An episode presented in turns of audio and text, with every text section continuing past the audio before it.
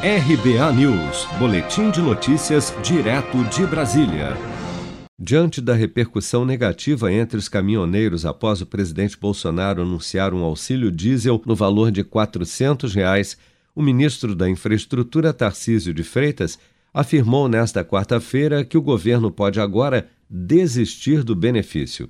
Para Tarcísio de Freitas, a avaliação da quantia do auxílio diesel é uma questão de perspectiva. Vamos ouvir.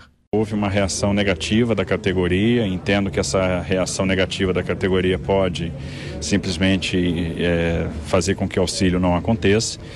É, realmente, a gente sabe que a situação é difícil, a gente pensar naquilo que dá para comprar de diesel e quanto você começa, consegue rodar é pouco.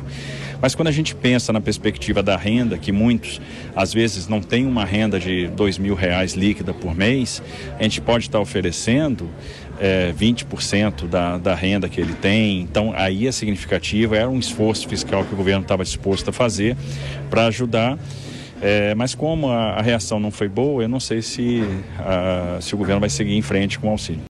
As manifestações recentes do ministro da Infraestrutura têm gerado insatisfação entre os caminhoneiros que pressionam ainda mais por uma paralisação após um novo aumento do diesel, que subiu 9% nesta semana e que já acumula uma alta de 65% somente neste ano. Para evitar uma greve nacional dos caminhoneiros como ocorreu em 2018, o governo federal sugeriu ainda na semana passada e antes do novo aumento do combustível, um auxílio no valor de 400 reais para os caminhoneiros autônomos, como uma ajuda para reduzir os impactos dos recentes aumentos do preço do diesel.